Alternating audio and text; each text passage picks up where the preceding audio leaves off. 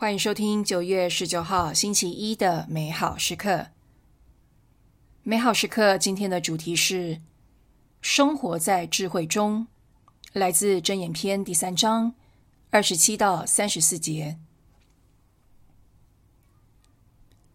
我的孩子，你若有能力做到，不要拒绝向有求于你的人行善。如果你能即刻做到，不要对你的近人说：“去，明天再来，我才给你。”几时你的近人安心与你居住，你不应暗算他；若他人没有加害你，你不应与他无端争辩。不要羡慕强暴的人，更不要选择他的任何行径，因为上主厌恶乖戾的人，挚爱正直的人。上主诅咒恶人的住宅。祝福一人的寓所。上主嘲弄好愚弄的人，却宠爱谦卑的人。九月的真言篇收集了许多实际的生活教导，教导基督徒在世界上如何过有智慧和正确的生活。这里的智慧不是指人的知识或者聪明才干，而是能以天主的观点。来看属世的生活，并过一个符合天主心意的生活。在今天，我们听到箴言篇劝导人们要大方，并且及时对寻求我们帮助的人行善。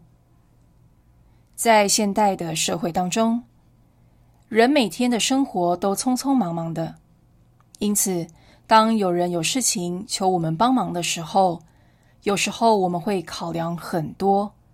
我们会考量事情是不是很麻烦，会不会消耗自己太多资源？这样做到底好还是不好？需不需要？还是有其他更好、更简单的方法可以处理对方的问题？最终，我们还要看看那人和自己的关系如何，因为这将决定我们想不想帮他。然而，箴言却告诉我们。